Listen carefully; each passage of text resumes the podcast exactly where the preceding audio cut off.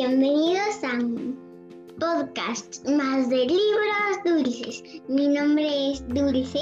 Y yo soy Claudia y hoy tenemos una invitada súper especial que se llama Sam. Bienvenida Sam. Vamos a leer dos cuentos. ¿Cómo se llaman los cuentos, Dul? La respuesta inesperada. Y el de y el sendero del aguador. Que los disfruten.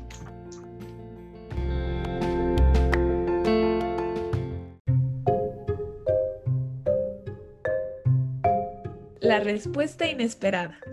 Hace 200 años, en un remoto rincón de China, vivía un matrimonio.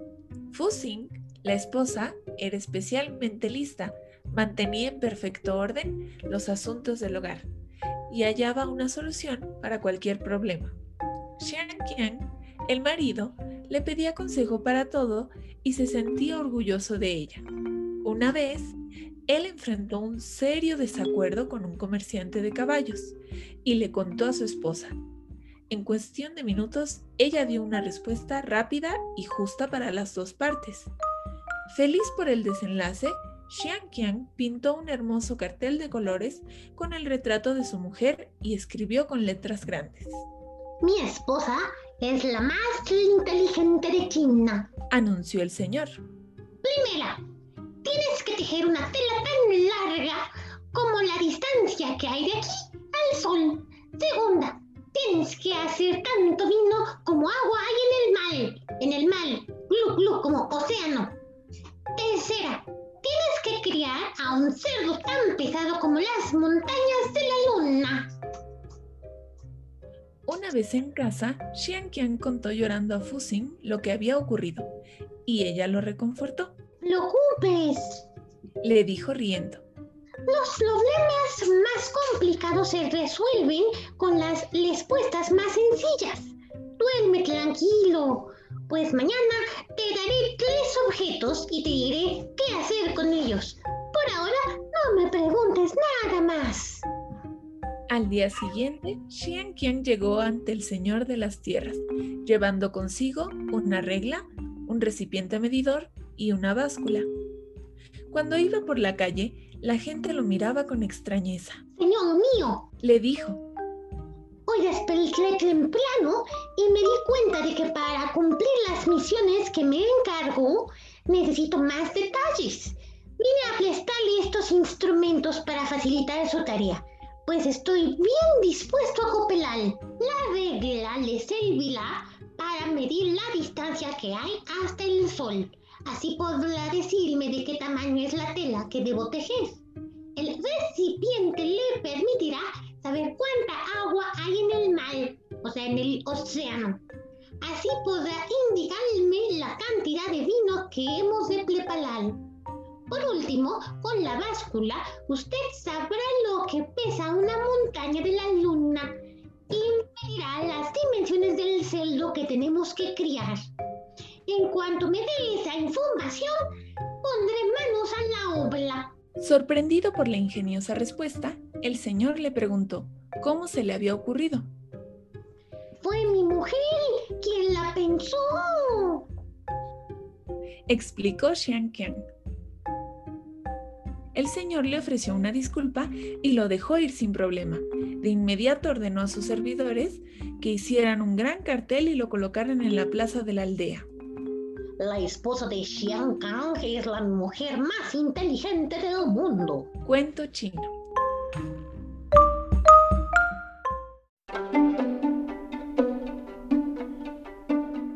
El sendero del aguador.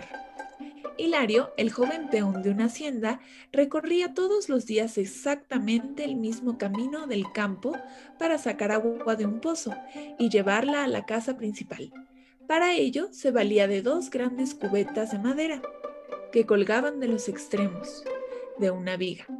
Luego se colocaba la viga sobre su ancha espalda, en la parte superior de los hombros y así las iba cargando.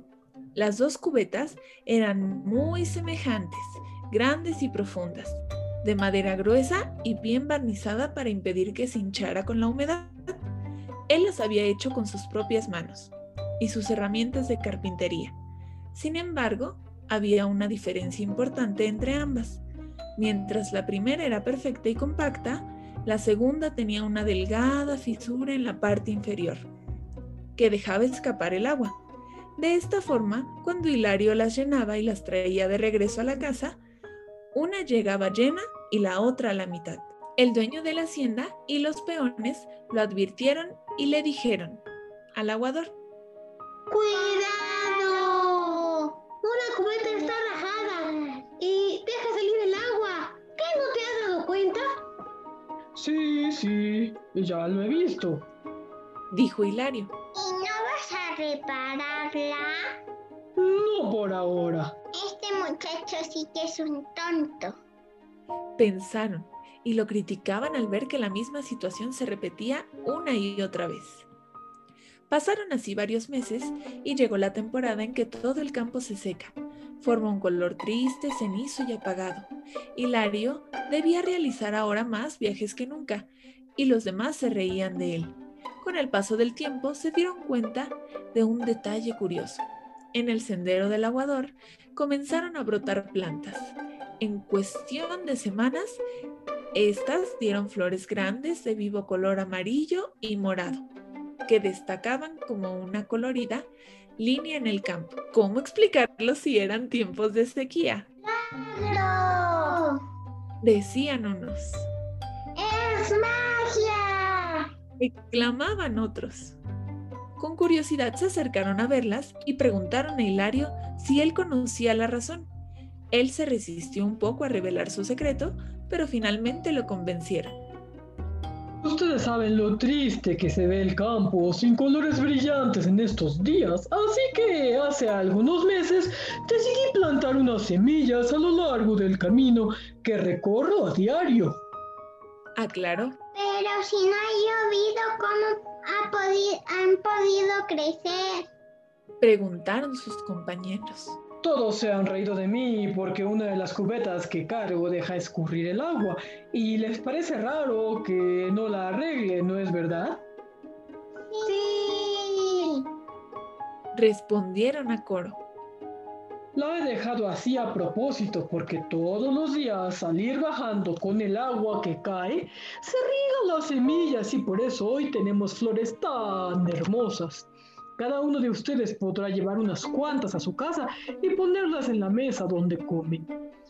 Basta la imaginación para conseguir milagros y basta el ingenio para convertir una cubeta rota en un objeto mágico. Tradición oral.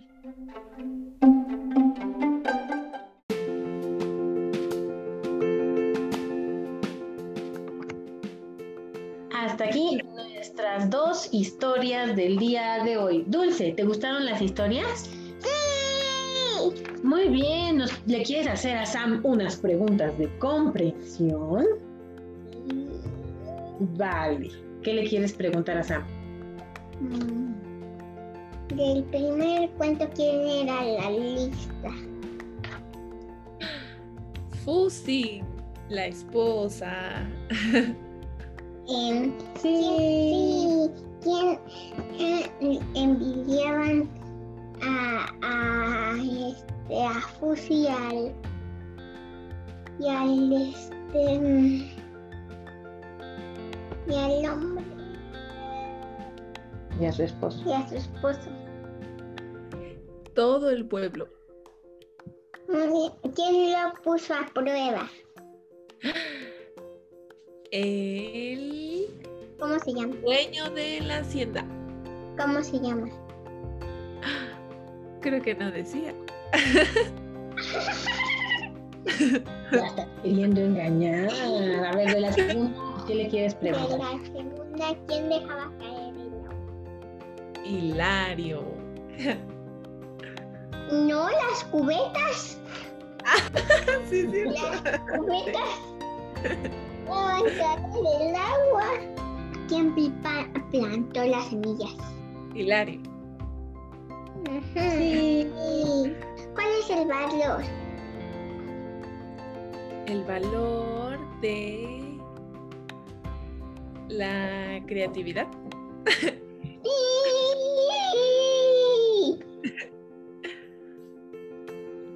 es creatividad? A ver, ¿quién quiere contestarme? ¿Dulce o Sam? A ver, Dulce, ¿qué es creatividad? Inventar cosas. A ver, Sam, ¿qué es creatividad? Crear cosas. Muy bien, la creatividad tiene que ver con crear, con imaginar, con innovar, con inventar. Dulce, ¿tú te consideras una persona creativa? Sí. ¿Por qué, Dulce? Porque invento muchas cosas. Ajá, ¿qué más? No sé. ¿Tú te consideras una Porque, persona? porque invento cuentos. Y leo cuentos de imaginación. Muy bien, eso es muy creativo. ¿Y tú, Sam, te consideras una persona creativa? Sí, ¿Por qué? porque trabajo con la imaginación. ¿Cómo? Platícanos más de ti, Sam. ¿Por qué te consideras una persona creativa? ¿Qué es esto de que trabajas con la imaginación? Platícanos más. Bueno, yo trabajo con la imaginación porque soy actriz. Y nuestro trabajo es crear verdad a través de situaciones imaginarias. Y es por eso que me considero creativa. Muy bien, Sam. Pues muchas gracias por haber estado con nosotros en este podcast de la creatividad. Justo la creatividad eh, consiste en combinar de forma original elementos que ya existen como ideas, colores, sonidos, imágenes y un largo etcétera, impulsados por la inteligencia. Esa combinación existe primero en la imaginación, que la visualiza y luego requiere ingenio para llevarla a cabo y obtener resultados concretos. En muchas ocasiones la creatividad alcanza logros de gran envergadura que se convierten en verdaderas innovaciones, como la cura de una enfermedad o un aparato que simplifica la vida diaria. Oye, Sam, ¿tú te sabes la historia de Eureka? No. ¿Tú Dulce, te la sabes? No. ¿Quieren que se las cuente? Sí. Ah, pues Arquímedes, que vivió hace mucho, mucho, pero mucho tiempo, fue un científico griego. Y el rey Siracusa le pidió comprobar si la corona de oro puro que había mandado hacer estaba mezclada con plata o con oro. Pero él no hallaba forma de, de comprobarlo. Una tarde se metió a la tina de baño y notó que su cuerpo hacía subir el nivel de agua. Entonces pensó algo. Como la plata es más compacta que el oro, al sumergirla desplazaría más agua que este. Se emocionó tanto que salió desnudo y corrió por las calles cercanas gritando ¡Eureka! ¡Eureka! O sea, ¡lo ha encontrado! Consiguió una auténtica corona de oro. Sumergió las dos en dos eh, recipientes y comprobó que habían engañado a su rey. Su descubrimiento de la densidad ejemplifica la intuición y la creatividad de los grandes genios. ¿Te gustó la historia, Dulce? ¡Sí! ¿La habías escuchado? ¿A poco? A ver, ven. En mi escuela. A ver, te voy a hacer una pregunta yo. ¿Cómo se llamaba el que salió, el que dijo Eureka? Nudo salió de salió desnudo, pero ¿cómo se llamaba? Eureka. No, así gritó, pero ¿cómo se llamaba? ¿No te acuerdas? Arquímedes.